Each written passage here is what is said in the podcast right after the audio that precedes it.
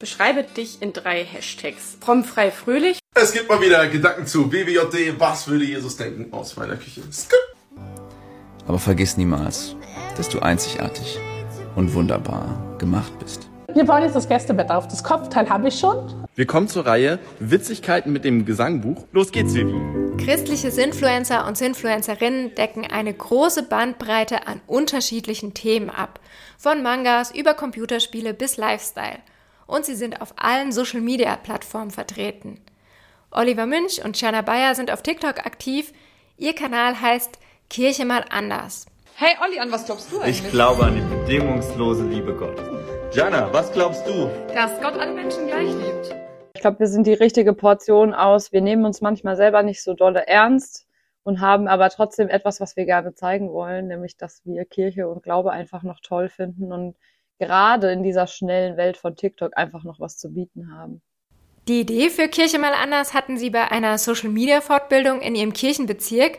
Mittlerweile posten sie sechs Videos pro Woche. Unsere Hauptfollowerschaft kommt natürlich aus Großstädten wie Berlin, München, aber auch Österreich. Das ist ja das Schöne an Social Media, dass es eben nicht örtlich gebunden ist, sondern dass sich Menschen für ihre Glaubensinhalte passende Personen und Formate suchen können. Wahre wöchentliche Dosis Bibel und Regenbogen. Sie schaffen es, kirchliche Themen auch für ein jüngeres Publikum attraktiv zu machen. Ich glaube, das ist auch das Geheimnis, dass wir eben nicht versuchen, jetzt krampfhaft kirchliche Inhalte auf TikTok zu bringen, sondern dadurch, dass wir so Trendsounds eben kombinieren mit unseren Inhalten, funktioniert das oftmals recht gut.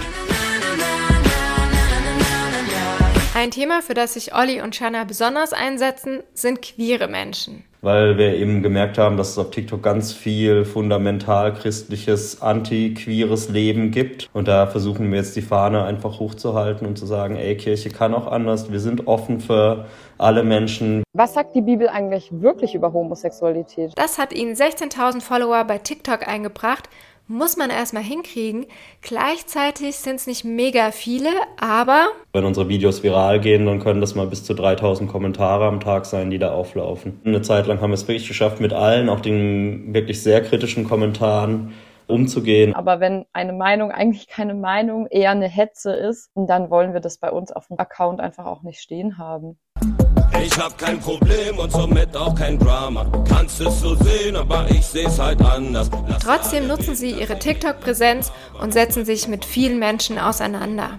Möchte man vielleicht nicht meinen in so einem anonymen Medium wie TikTok, aber wir haben sicher fast wöchentlich Seelsorgegespräche über den TikTok-Chat oder bei Instagram. Das alles machen sie zwar professionell, aber hauptsächlich in ihrer Freizeit und ohne dass die evangelische Kirche sie dafür bezahlt. Da fehlt es noch an Einsicht an den richtigen Stellen, weil wie lange können wir das noch leisten? Also ich muss sagen, ich hader damit fast jeden Tag. Dabei stellen die beiden immer wieder fest, dass Social Media nämlich Relevanz für Lebenswelt hat und deswegen dort Glaubensinhalte auch vorkommen müssen.